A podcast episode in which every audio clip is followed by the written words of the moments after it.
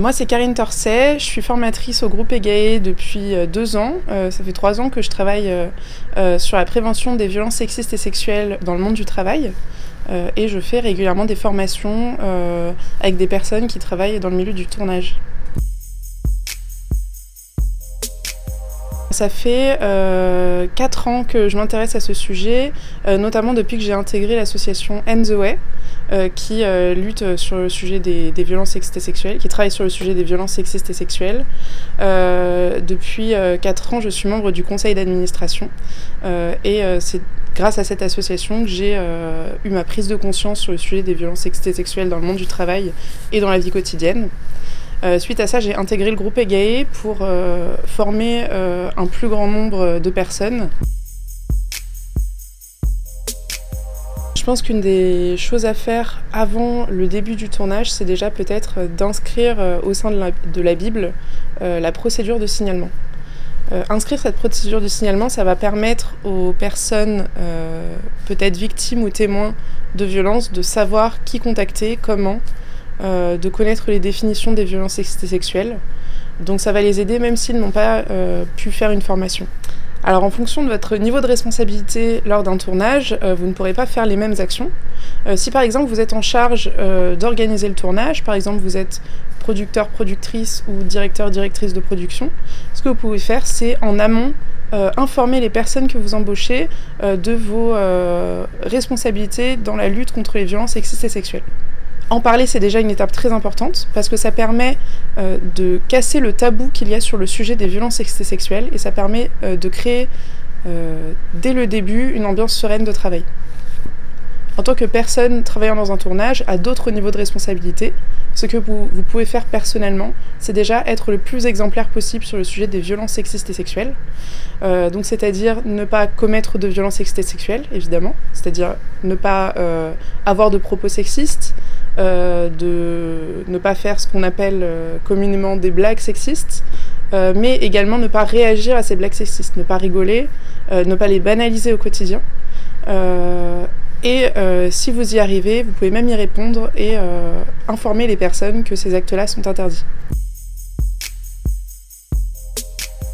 J'ai vu énormément de changements ces dernières années.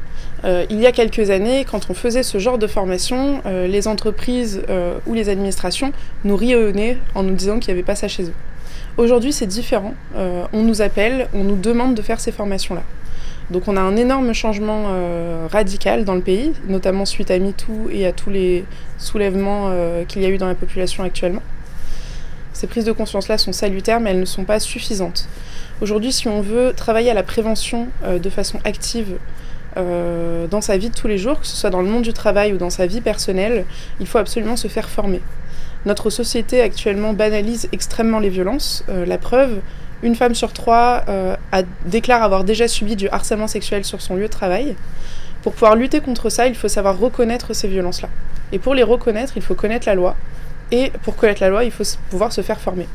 Euh, c'est pour ça que euh, l'AFDAS euh, a lancé ce grand marché de formation-là, qui permet à tous les professionnels euh, adhérents à l'AFDAS de pouvoir se faire former au minimum une journée gratuitement. Ce qui me motive vraiment tous les jours à faire des formations sur ce sujet, c'est vraiment quand je vois la prise de conscience chez les personnes. Euh, c'est très important parce que ça montre que euh, ces formations-là sont utiles et ont un impact euh, direct chez les gens euh, et ont un impact aussi directement dans leur, dans leur travail. ces personnes-là, des fois, quand je les revois plusieurs mois après, me disent qu'elles ont su réagir quand, quand elles ont entendu une remarque sexiste ou ont su signaler les violences. Euh, ou alors, des fois, des, directions me contactent quelques mois après pour me dire qu'ils ont décidé de déclencher une enquête euh, suite à des faits qui duraient depuis un moment. Euh, donc ça, c'est vraiment très... ça montre que vraiment ces formations fonctionnent et qu'il faudrait former le plus de monde possible. La CST a, un, a une connaissance euh, importante pour nous euh, sur le sujet du monde du tournage, euh, qui est un monde assez particulier, notamment par rapport au statut des personnes qui y travaillent. c'est pas pas pareil de former des personnes qui sont intermittents, qui restent une, deux semaines dans, dans, un tournage que de former des personnes qui sont en CDI, qui restent des années dans la même entreprise, parce que le traitement des cas ne va pas être le même. Euh, donc cette, cette connaissance-là que la CST a, euh, nous, on, s'en nourrit et on s'en sert pendant les formations. Euh, parce que si, nous, on a les connaissances et on a l'expertise sur le sujet des violences sexuelles et la CST a l'expertise sur le sujet du, sur le monde du tournage. Et, et ensemble, ça fait un, un très beau... Un, ça fait un très beau mélange et ça nous permet de donner des formations de qualité.